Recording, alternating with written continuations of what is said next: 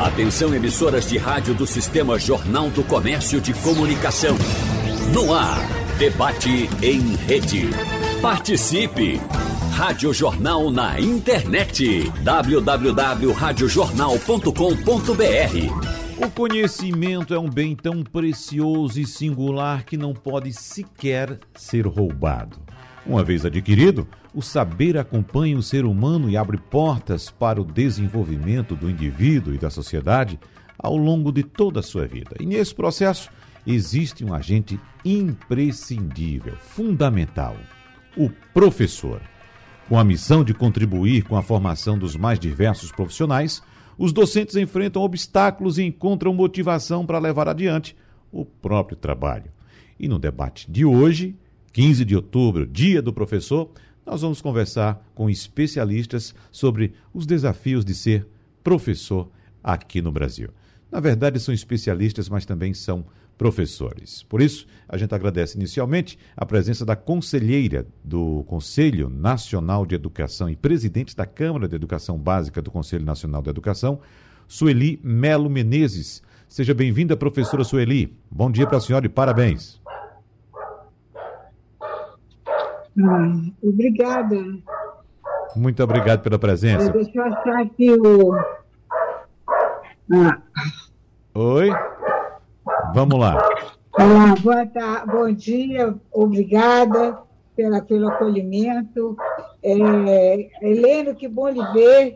Há muito tempo que não lhe vi, a gente já conviveu bastante. Um bom dia a todos os demais professores presentes ao, ao Evandro e à Betânia, que estão nos acompanhando. Muito obrigado, professor. A gente agradece também a presença do presidente da Confederação Nacional dos Trabalhadores em Educação, diretor do Sindicato dos Trabalhadores em Educação de Pernambuco, professor Heleno Araújo. Seja bem-vindo, professor. Muito obrigado pela presença. Eu que agradeço, Wagner Gomes. Um forte abraço para você, para todos os ouvintes da Rádio Jornal. Prazer revê-la, Sueli. Prazer estar aqui com você. Um forte abraço ao Ivan e Ana Paula. Os nossos agradecimentos também ao coordenador de políticas educacionais da organização Todos pela Educação, Ivan Gontijo, que não está no Brasil, está agora nos Estados Unidos, evidentemente que saudando os professores aqui no Brasil. Muito obrigado, professor Ivan. Bom dia, Wagner. Tudo bem? Um prazer falar com você, com todos os seus ouvintes. Estar aqui compartilhando esse espaço com a Helena, com a Sueli e com a Ana Paula. Bom dia a todos. Muito obrigado. E a gente agradece muito a professora do ensino básico do que atua no interior de Pernambuco, Ana Paula Barbosa. E eu já quero aproveitar, professora Ana Paula, para, em nome de todos os professores do Brasil, a senhora representando aqui principalmente os professores que atuam com condições ainda mais adversas no interior do país, para saudar professores e professoras nesse 15 de outubro. Seja bem-vinda, professora Ana Paula Barbosa. Bom dia para a senhora e parabéns, professora. Obrigada, bom dia a todos. É um prazer aqui estar participando né, desse debate junto com Ivan, Helena, Heleno, né? Uhum. E assim, Wagner, está sendo um prazer né, estar aqui para falar um pouco da minha classe, tá certo? Eu gostaria, primeiramente, a, é, a parabenizar todos os professores. Né, é uma honra, é uma missão ser professora. E, assim, eu fico muito feliz né, de ser professora. Né? Então, assim, que Deus possa estar abençoando né, todos os professores, que a gente continue nessa caminhada, nessa jornada que não é fácil, mas que a gente não desiste. Né? Então, isso aí. Parabéns, professores. E quando a gente fala de dificuldade da atuação do professor, Ana Paula, a gente lembra muito da nossa realidade, por exemplo, nos locais onde estamos, né? Nas regiões metropolitanas, nas grandes é cidades do país, onde há uma infraestrutura uh, relativamente melhor do que em cidades do interior, ou até mesmo indiscutivelmente melhor do que a realidade que a gente tem no interior do Brasil. E inicialmente, professora Ana Paula, eu gostaria que a senhora trouxesse para os ouvintes da Rádio Jornal e para os participantes do debate também, que acredito que conheçam também sua realidade, um pouco da sua história. Como é que a senhora atua? Em que região do estado de Pernambuco a senhora está? Quantas escolas atende? Quantos alunos? O que é o trabalho da professora Ana Paula hoje aqui em Pernambuco, professora? Ok. É, eu, é, eu trabalho né, na, em, duas, em dois municípios. Eu trabalho para o município do Cabo de Santo Agostinho e para o município de Joaquim Nambuco. É um uhum. município que fica antes de Palmares.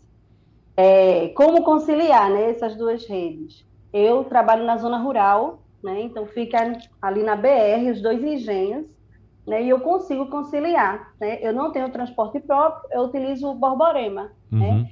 E a gente consegue fazer esse horário, porque no cabo eu pego de 7 às 11, então 11 e 10 eu tenho que estar na parada para não perder o Borborema, e chego sempre 12 e meia ali na entrada do meu engenho, que é Joaquim Nambuco. Fica, o nome do engenho é Ribigudo. Uhum. São realidades totalmente diferentes, né? É, o Cabo é uma metrópole, eu costumo dizer, né? Apesar da gente ser da zona rural, a gente tem é, mídia, a gente tem tecnologia, a gente tem muita coisa a favor. Joaquim Nabuco já é um município menor, mas diante de tantas dificuldades, eles nos assistem muito bem e, assim, sempre supre né, o que a gente precisa. Graças a Deus, eu não tenho o que reclamar. É, as realidades são diferentes, principalmente na questão do trabalho em si. Né? Lá em, no Cabo, no Engenho Castelo, na escola Marupé Calvalcante, eu trabalho com a turma do segundo ano. Em Joaquim Nabuco, no Engenho Ribingudo, eu trabalho na escola Amaro de Oliveira Filho, eu trabalho com a série multisseriada, uma sala multisseriada. Uhum. Eu trabalho do pré ao quinto ano. Uhum. Então, assim, é bem desafiador, né? A gente tem que realmente estar tá priorizando ali as habilidades prioritárias e estar tá fazendo um trabalho com aquelas crianças que a gente atenda o que é mais importante, que seja a leitura, a interpretação, os cálculos, as principais operações, não é? soma, adição, multiplicação, divisão, interpretação de problemas.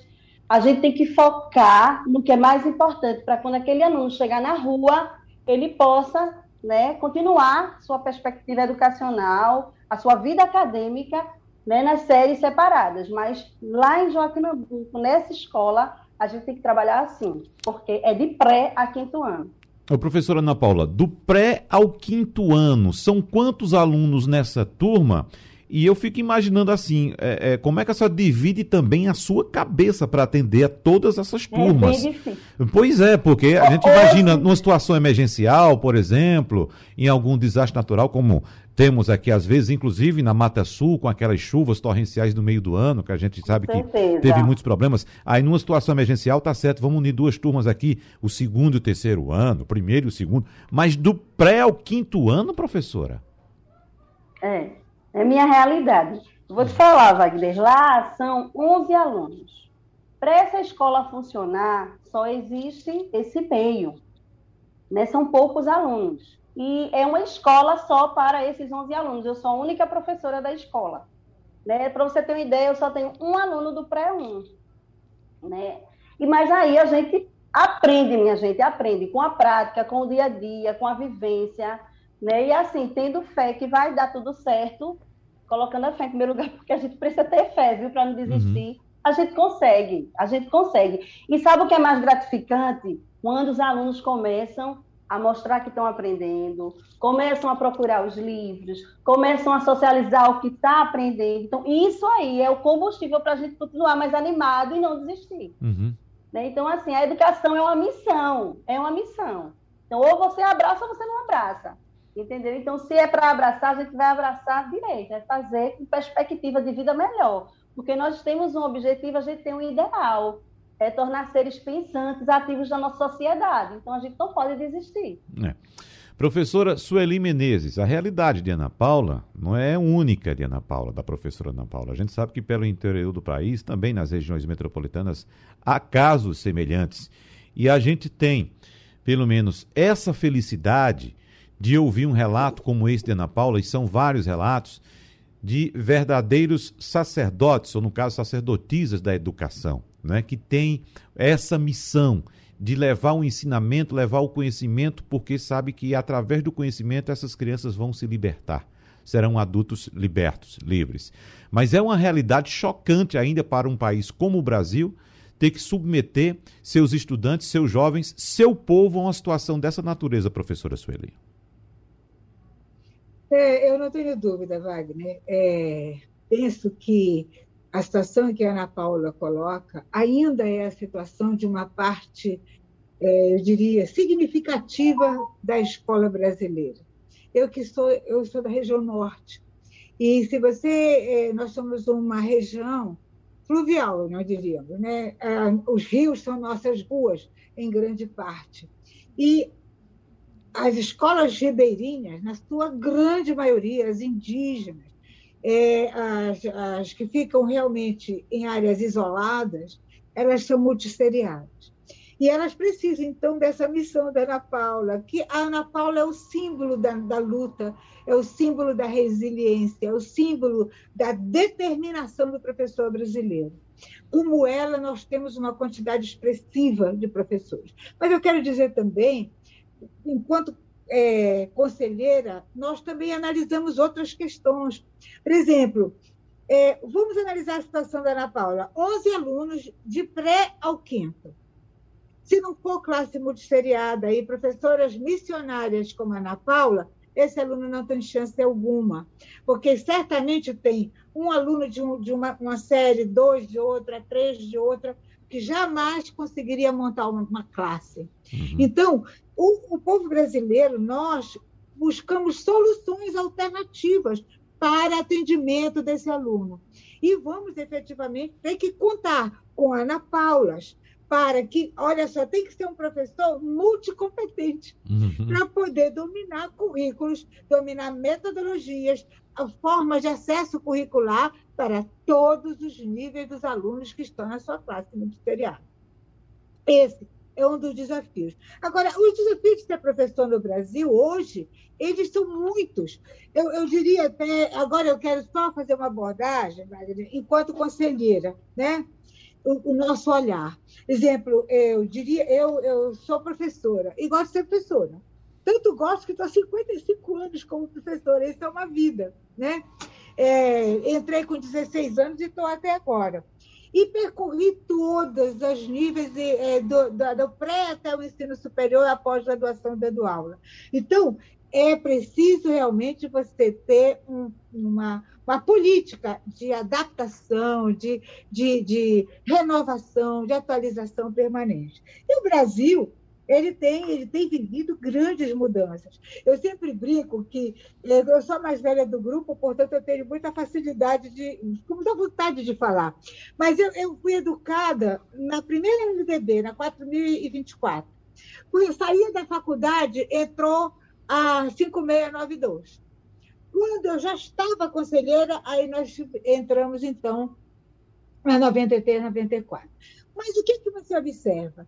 O mundo vai mudando e a educação tem que acompanhar esse processo. E nós estamos vivendo agora, não é uma nova LDB, mas é uma grande revolução educacional que o país está promovendo. E talvez é um pouco atrasados, mas a gente tem que considerar que a nossa comunidade educacional hoje reconhece a necessidade de mudança e de atualização. O nosso professor é o personagem central para se mudar essa escola. Ele é a nossa esperança, porque nós, temos, nós vivemos as últimas décadas é, um modelo que é, é, perverso. É aquele modelo que todos os alunos, todos os estudantes deviam aprender os mesmos conteúdos ao mesmo tempo, do mesmo jeito, de forma passiva, de forma disciplinada, de preferência muito calado, diante de um professor que era o dono do conhecimento e da verdade. Uhum. Nós todos sabemos que essa chave tem que ser virada. Nós não podemos mais colocar para a responsabilidade do professor um mundo tão cheio de conhecimentos que ele saiba tudo. Então, nós temos que construir conhecimento junto com o aluno. Esse é o primeiro desafio que esse professor, claro que o desafio dos professores da escola multisseriada, ele é multiplicado sempre pelo número de níveis que ele trabalha, ok? Mas a sociedade mudou, vai. E é preciso a gente ir se adaptando, se, se, se harmonizando com essa, essa contemporaneidade. E é, as outras áreas, olha, os bancos, olha as empresas, olha o mundo à nossa volta, todo ele conectado. E a escola precisa virar essa chave. Por incrível que pareça, a pandemia trouxe esse fator favorável para nós, mostrou que é possível. E os professores brasileiros se reinventaram foram atrás de soluções, buscaram alternativas. Foi bom? Não foi tão bom quanto nós gostaríamos, mas pelo menos nós tentamos e não paramos a escola. Os resultados são desastrosos, e nós vamos pagar esse preço lá na frente. Mas não paramos. Nós estamos continuando e aprendemos muito durante a pandemia. Muito Uma bem. das questões, por exemplo, que esse professor contemporâneo ele precisa acolher, por exemplo, a tecnologia. Isso é outra confusão para o professor, porque nós fomos educados, é, vamos dizer assim, numa visão é, não tecnológica. Né? E aí, agora, não, não temos só que aprender, não.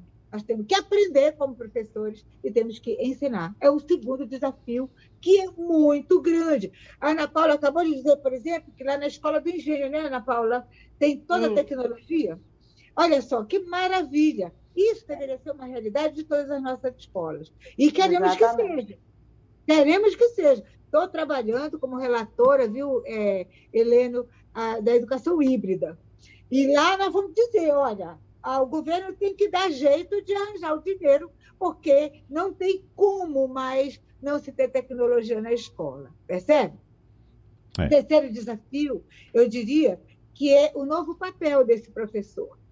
Quer dizer, na hora que eu digo, ah, olha, acabou aquela história de que o professor arruma tudinho e chega lá e dá para o aluno o conhecimento pronto, ele vai se virar. Né? Agora, o professor ele tem que ser um mediador e fazer o aluno produzir. Esse é o terceiro desafio do contemporâneo, do tempo contemporâneo. Esse aluno não pode mais ficar é, na, na moleza, só o professor trabalha, ele diz que o culpado é o professor, o professor é que tem que, que fazer, o professor é que tem que dar o, o, material pronto. Não. Ele tem que pesquisar, ele tem que, que produzir é, projetos, ele tem que, que aplicar o que ele aprende, porque conhecimento que não é aplicado não vale nada. É melhor jogar fora. Então, esse é o terceiro desafio, que eu diria que é fundamental. Ele precisa parar de ser espectador e passar esse aluno a ser protagonista. Uhum. Todo mundo quer ser protagonista, mas ser protagonista significa trabalhar, significa atuar de uma forma efetiva. Então, tem que sair do foco dos conteúdos, todo mundo só decorando coisa, acabou, isso já passou. E começar a produzir coisas úteis para a sociedade. Aquilo que eu aprendi, eu vou aplicar. E ainda, eu diria que nós temos é, um desafio também muito grande, é a exigência de um professor com um novo perfil, né, Ana Paula? Articulador, um, um, um, a buscar a, a cooperação. Nós vimos na pandemia e sozinhos a gente não dava conta. Mas aí os professores se uniram, juntaram as suas, suas vocações, as suas experiências, as suas expertises, um fazia uma coisa, outro outra, e essa rede de colaboração, ela é fundamental, não dá mais para se trabalhar. Esse é um grande desafio, porque nós, brasileiros, não o professor, o brasileiro, de um modo geral, a gente aprendeu a trabalhar sozinho, a ser é, autônomo, ninguém pede ajuda de ninguém. Aí fica essa, essa coisa muito pesada. E o trabalho pode ser muito colaborativo. Se você tem, por exemplo, hoje, uma rede conectada, você não precisa estar junto com seus colegas, você entra em rede e vai buscar ajuda. Uhum. Uma classe multisseriada vai conversar com um professor de outra classe multisseriada, trocando experiências e fazendo valer. Quer dizer, isso tudo, como último desafio, eu diria, é rever a formação. A, a, no papel, a formação dos professores já está sendo revisada. É dizer, adaptada à BNCC, adaptando aos novos contornos do ensino médio. E tanto que tem a formação do professor, é, tem paralelo à BNCC do aluno, tem a BNC do professor. Ele não pode desenvolver competências junto com o aluno se ele não sabe, primeiro, como desenvolvê-las. E assim a gente ia passar um tempo aqui falando de desafios. E aí, dificuldades para isso, um monte. Mas a principal é que o tempo não para, a gente tem que trocar o pneu, trocar o step com o carro andando, que as reformas, inclusive, já estão sendo iniciadas. A gente vai ter que mudar nossas posturas, vamos ter que rever nossas práticas, e para isso a gente não vai poder trabalhar se o professor não tiver apoio dos seus gestores, das suas redes, é, garantir capacitações, tem que garantir materiais adequados, devagarinho, mas tem que ir equipando a escola, tanto com dispositivos. Hoje, professor do século XXI, gente, o mínimo que ele tem de insumo consumo é um computador e a internet. Se ele não tiver isso, ele está morto. É. Porque nós, a nossa uhum. vida já é voltada para isso. Então, a escola não pode estar novamente a rebote. E motivações muitas. Quero dizer para vocês que eu é, envelheci como professora.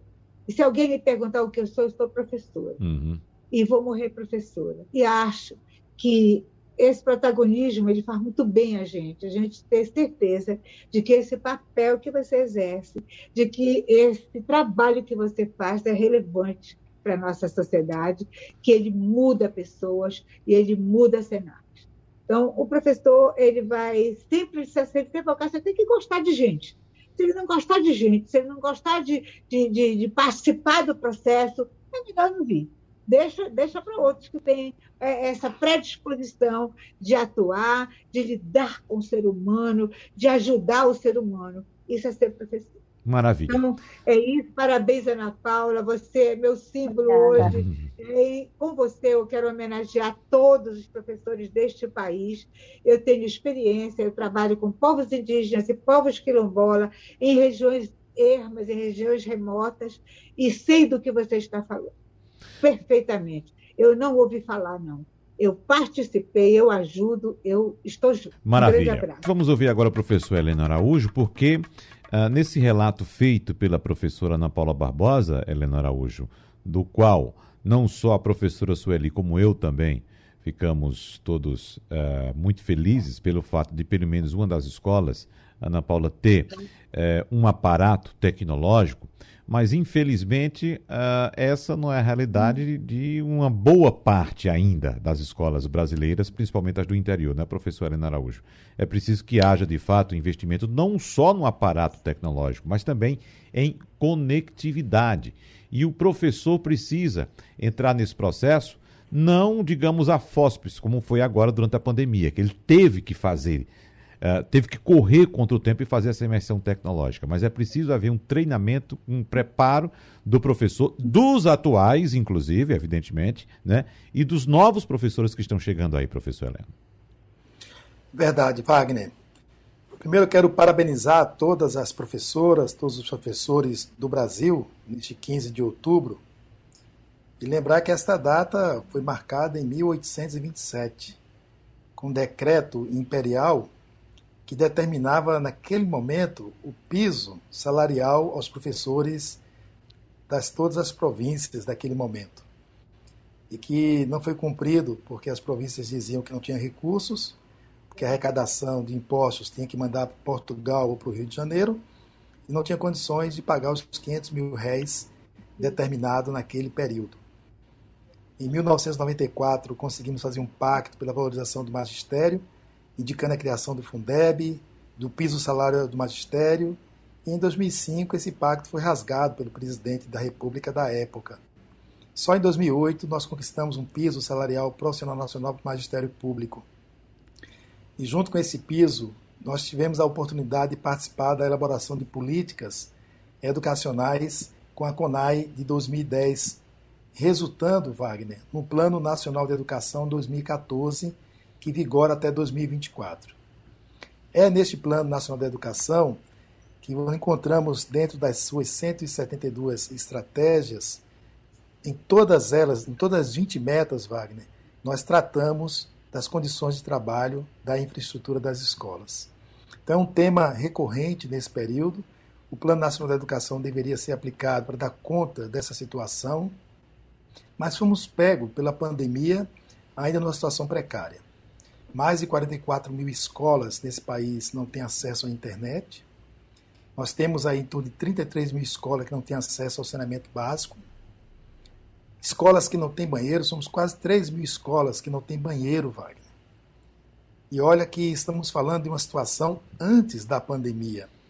E não é só no interior do, nosso país. O, o Tribunal de Contas do município de São Paulo, a cidade mais rica do Brasil, e a maior, tem um relatório de 2019, um ano antes da pandemia, onde 80% das escolas do, do município de São Paulo tinham dificuldades com seu banheiro. O banheiro não era adequado, não tinha papel toalha, não tinha nada, sabonete, nada que pudesse dar a higienização necessária para os profissionais e para as crianças. Nas cidades do interior, nós temos um processo de, de envolvimento na infraestrutura que consegue manter um pouco mais. Mas na área rural, como a Ana Paula relatou para a gente, já percebemos a dificuldade né, de um município com potencial de fazer esse trabalho e com outros não.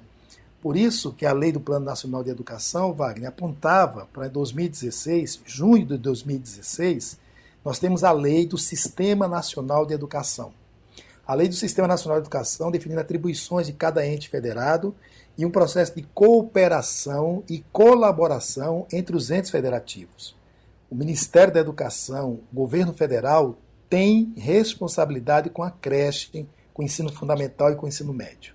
Essa conversa do atual ministro da Educação de que não tem nada a ver com os estados e municípios está perdido.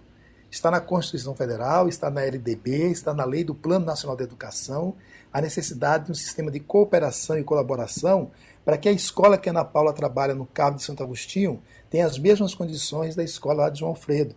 Ou seja, tenham condições. Joaquim Nabuco. Joaquim Nabuco, desculpe. Não. Joaquim Nabuco. Então nós temos que ter as mesmas condições de trabalho nesse processo. Isso está colocado na Constituição Federal desde 1988. E, e infelizmente nós não conseguimos fazer com que estas políticas saiam do papel e consigam ser colocadas em prática para que esta profissão tão valorosa, tão importante para a nação brasileira, possa desempenhar o seu trabalho de forma adequada.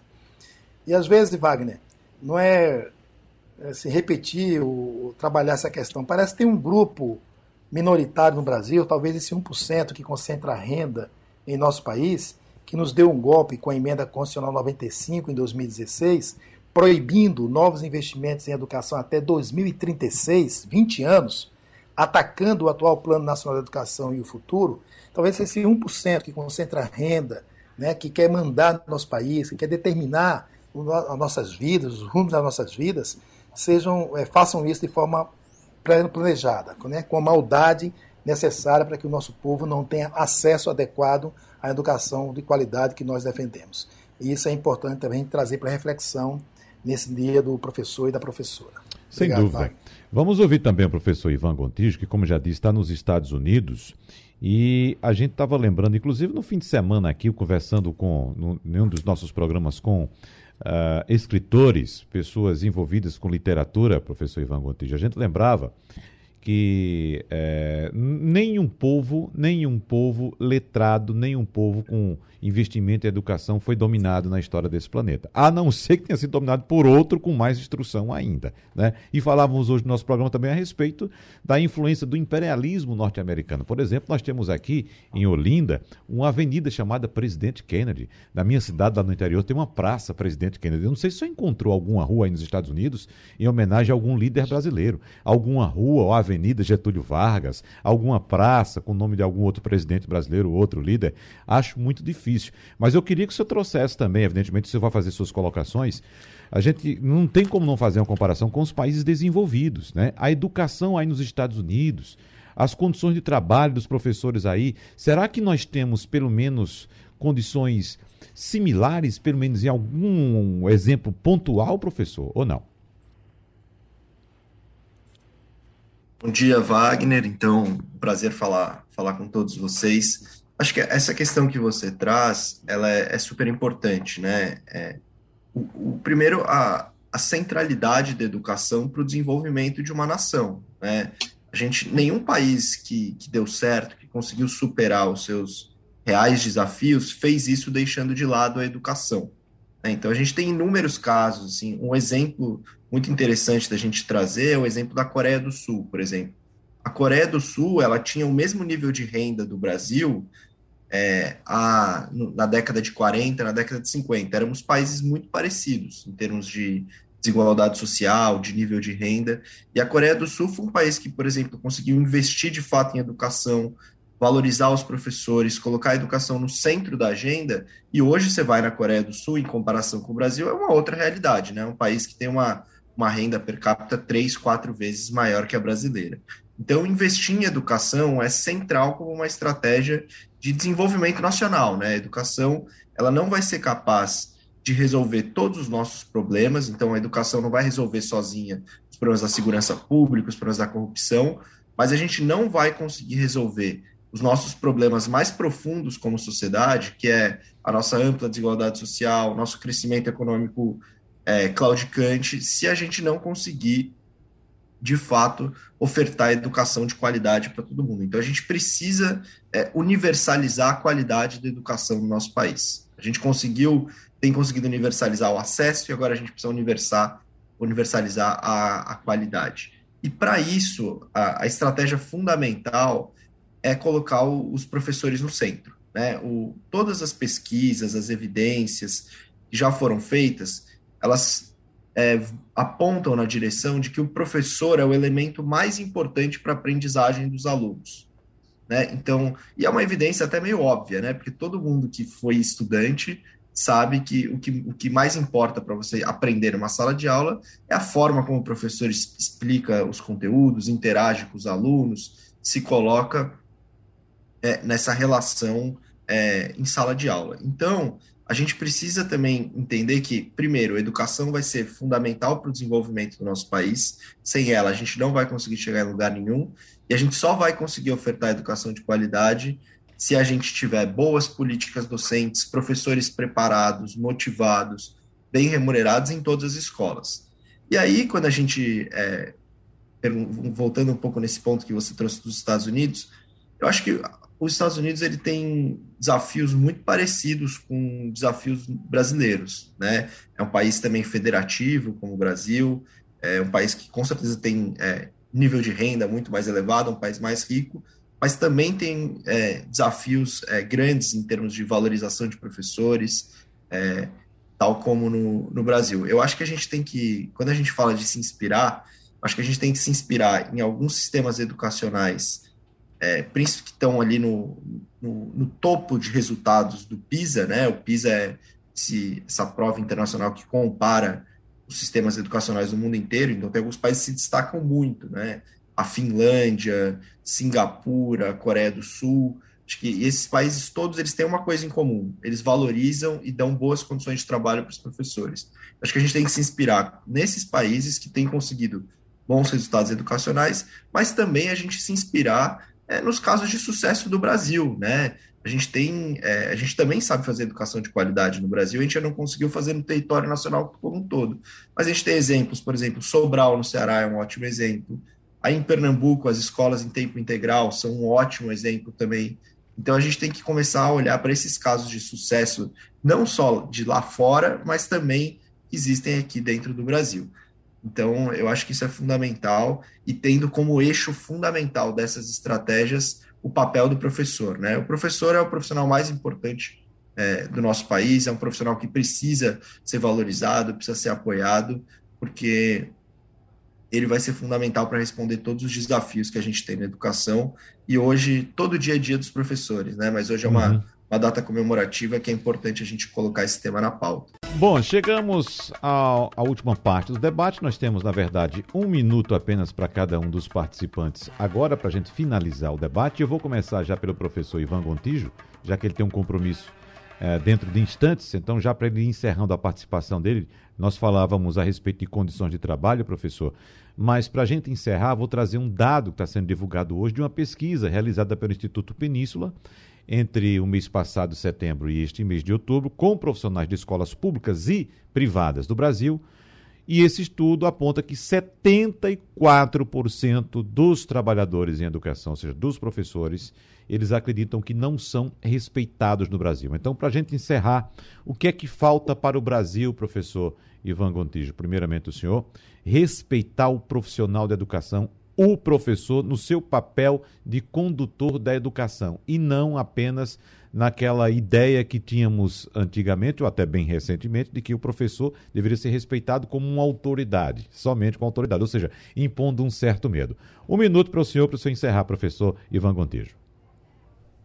Bom, então agradecer pelo, pelo espaço aqui, pelo debate rico, Wagner. E acho que esse dado é, que o Instituto Península traz, ele está em consonância com outras pesquisas que já apontam esse cenário de desvalorização docente no Brasil. Né? A própria Fundação VAR que tem um ranking que compara é, a valorização docente no Brasil com outros países e que aponta que o Brasil está na última colocação, né? Então, eu acho que a gente precisa é, de uma agenda muito forte de valorização docente. Isso passa por, por duas grandes coisas, né? Então, a primeira, a gente precisa discutir a questão da remuneração, né? A remuneração dos professores no Brasil ainda é muito baixa em comparação é, com o resto do mundo, em comparação com outras profissões também que têm ensino superior. Eu acho que essa é uma primeira agenda importante. E a outra, a gente precisa falar também da profissionalização dos professores, né? O professor no Brasil, ele não pode ser visto nem como um herói e nem como um, um, coitado, né? A gente uhum. precisa é, colocar os professores como profissionais, profissionais que precisam de boas condições de trabalho, precisam de apoio para exercer o seu trabalho da melhor forma possível, porque só com uma agenda muito forte de valorização e de profissionalização a gente vai conseguir superar todos esses desafios que existem e garantir de fato uma universalização da qualidade da educação no nosso país. Muito obrigado, então, professor Ivan Gontijo, do Todos pela Educação. Agora, um minuto para a senhora, professora Sueli Menezes, o que é que precisa, o que é que nós precisamos fazer no Brasil para valorizar o professor? Um minuto para a senhora, por favor, professora. Ah, ok, obrigada, Wagner. Olha, eu diria que esse momento é um momento muito delicado da educação brasileira. Nós já sabíamos das nossas dificuldades, nós já sabíamos das nossas desigualdades. Mas a pandemia escancarou isso de uma forma escandalosa. Nós, nós estamos vivendo hoje, em termos de resultados, eu diria uma tragédia educacional que nós levaremos algum tempo para recuperar. Há pouco, é, acho que foi o, o, o, Heleno que falou de alguma estatística, por exemplo, a, o Brasil, o resultado da Undime, quando ela mostra é, que mais de 95% do alunado dos, dos 500, dos 5.600 e tantos municípios brasileiros, eles só tiveram, durante a pandemia, é, atividades é, é, impressas com o apoio da família, indo buscar. E nós sabemos que isso efetivamente não não, não deu continuidade, não deu consistência, então criou-se, na verdade, uma grande lacuna. É, é, o desafio é grande demais, os professores vão precisar de muito apoio para esse enfrentamento. Estava fazendo uma análise essa semana, é, o Brasil vai, vai completar 70 semanas sem, sem aulas presenciais. Se você olhar a China, eles tiveram três meses sem aulas presenciais. Já recuperaram tudo, uhum. porque lá é tempo integral, todas uhum. as escolas. Mas não, vamos, não precisa ir à China. Nós tivemos exemplos na América Latina, como, como Uruguai, como Chile, que já tinham todo um trabalho de base, de tecnologia e de modernização, também tiraram com muito menos. Não digo que não tenham dificuldades, todo mundo enfrentou dificuldades, uhum. mas com muito menos dificuldades do que nós no Brasil. Então, o que eu quero dizer é que esse desafio agora ele é grande demais e os professores vão precisar de todo o apoio de todas as redes, não só a rede do governo. Não, é um pacto nacional para que a gente possa levantar a educação brasileira. Sem dúvida. Então, é, desejar o feliz dia do professor, sim, mas também que esse professor continue se desdobrando e realmente se, se, se é, disponibilizando, uhum. porque o desafio que temos pela frente é muito grande. Muito obrigado. Professora Ana Araújo, um minutinho para o senhor. Seu microfone está fechado. Obrigado, Wagner. Vamos lá. Obrigado. Primeiro que as eleitoras e os eleitores valorize o seu voto. Teremos eleições no ano que vem e a gente tem que votar bem para ter pessoas compromissadas com a educação pública em nosso país. Segundo, que todos e todas participem da vida da escola. E convido também para participar da Conferência Nacional Popular de Educação 2022 que estão acontecendo agora com as suas etapas municipais e estaduais. E precisamos, Wagner, fazer mais leituras, ler mais, ler as palavras e ler o mundo. E também ler a partir das imagens. Por isso, fica aqui o convite para que assistam os dois filmes produzidos pelo Sindicato das Trabalhadoras e dos Trabalhadores da Educação de Sergipe. o filme Carregadoras de Sonho uhum. e o filme Abraço. E é com este título de filme Abraço que me despeço e desejo um feliz dia à professora e ao professor. Muito obrigado, professora Ana Araújo. Agora, a personagem principal do nosso debate hoje, professora Ana Paula. Por favor, um minuto para a senhora. E diga, ou diga para os nossos ouvintes, Ana Paula, o que é que precisa ser feito ainda para valorizar, respeitar ainda mais o professor no Brasil é, realmente cumprir, né, minha gente, com os direitos do professor. Né? Nós já estamos numa luta, né, porque precisamos das nossas 188 horas, né, porque eu sou dos anos iniciais. Outra coisa que eu gostaria de falar muito aqui, minha gente, que eu estou tendo oportunidade, é sobre os meus colegas contratados, porque uhum. sabemos que Heleno até pode tirar essa dúvida, né, que não é uma dúvida, né? na verdade eu já tenho uma certeza que o professor contratado já tem uma lei para ele receber o piso, né? Então, assim, que os municípios atendam isso, abracem, porque não há diferença de professor efetivo e professor contratado. Então, se eu estou defendendo minha classe, eu estou defendendo minha classe geral. Eu sei que os professores efetivos têm direitos e ainda têm que serem cumpridos.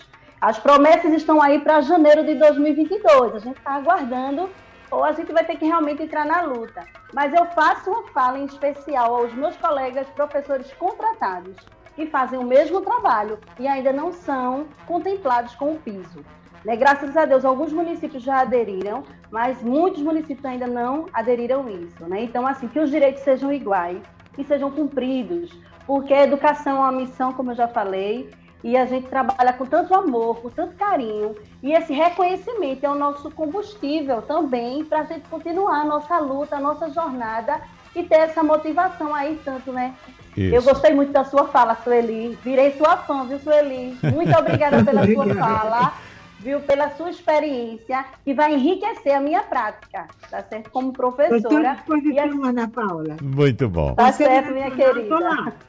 Muito obrigado. Obrigada então. mesmo. Ivan também foi maravilhoso também os relatos de Ivan. Uhum. Foi enriquecedor e Heleno também. Foi um prazer, gente, participar hoje com vocês. Nós agradecemos então a professora Ana Paula Barbosa, ao coordenador do Todos para a Educação, Ivan Gontijo, professor, ao professor Heleno Araújo, que é presidente da Confederação Nacional dos Trabalhadores em Educação, e também a professora Sueli Melo Menezes, conselheira do Conselho Nacional da Educação e presidente da Câmara de Educação Básica do Conselho Nacional da Educação. A todos, muito obrigado mais uma vez e a você que nos acompanha. O debate é repetido amanhã, às duas e meia da manhã. Abraços a todos e até a próxima. Sugestão ou comentário sobre o programa que você acaba de ouvir, envie para o nosso WhatsApp 99147 8520.